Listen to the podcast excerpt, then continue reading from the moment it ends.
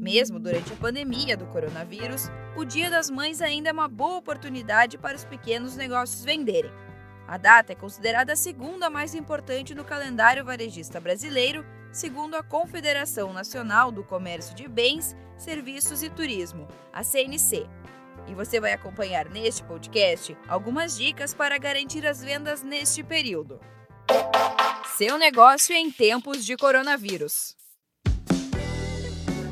Oi, pessoal. Eu sou a Patrícia Gonzalez, da equipe de comunicação do Sebrae São Paulo, e hoje vamos falar sobre como gerar renda extra para o Dia das Mães. Quem vai conversar com a gente sobre esse tema são as consultoras do Sebrae, Fernanda Bueno e Juliana Segalho. Então, eu queria que você, Fernanda, falasse um pouco para gente sobre quem está pensando aí, o empreendedor que quer fazer suas vendas agora focando no Dia das Mães ou em outras datas comemorativas, é, algumas orientações sobre como ele pode começar. O empresário que quer iniciar um negócio nesse momento, aproveitar a venda espontânea que acontece numa das principais datas comemorativas do ano, que é o Dia das Mães, ele pode iniciar pensando no chá. Que conhecimento você tem, habilidade e atitude para criar um produto, para personalizar, para chegar de forma mais acessível ao cliente? O importante é fazer uma excelente divulgação, estar mais próximo do cliente, oferecendo uma solução para a necessidade dele e mostrar que o seu produto vai se encaixar exatamente nessa necessidade como é outro item importante, detalhar quais as formas de divulgação que você vai fazer. Posso começar com a rede de contatos, os amigos mais próximos, pedir para cada um compartilhar com um amigo próximo também, aproveitar as redes sociais para fazer divulgação. E você pode fazer essa divulgação não só agora para o Dia das Mães, mas dar continuidade na venda. Né? Outro item importante é definir o preço quanto vai ser cobrado, eu posso pesquisar a concorrência, verificar no mercado que faixa de preço esse produto tem, todas as despesas que estão envolvidas na produção desse item, até a margem de lucro esperada. Planejar todas as etapas do meu processo de venda vai facilitar com que o resultado, né, com que meu objetivo seja alcançado. O planejamento é fundamental nesse momento.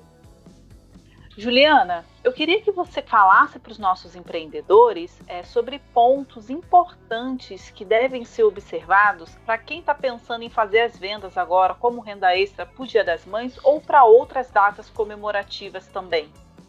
Primeiro, gente, atenção ao seu cliente. Nesse momento de distanciamento social, alguns comportamentos foram alterados, algumas necessidades do seu cliente mudaram, então fiquem atentos isso. E aí pensar nos canais, né? Se o seu produto ainda é um produto que você consegue escoar por meio offline, que é fazendo parceria, né, com os comércios, né, enfim, o que ainda continua aberto, é uma boa opção aí para trabalhar o offline. Mas se a gente for pensar nos canais digitais, nós temos outras opções. Quais são elas, né? Você pode alugar um espaço para vender no que a gente chama de marketplace. Por quê? Porque são grandes vitrines e você viabiliza a venda do seu produto de uma forma mais rápida e conseguindo aí uma divulgação mais ampla de canais que já existem e o seu público já conhece. Outras opções de vendas, Facebook, é, Instagram, uma boa tendência também nesse quesito das redes sociais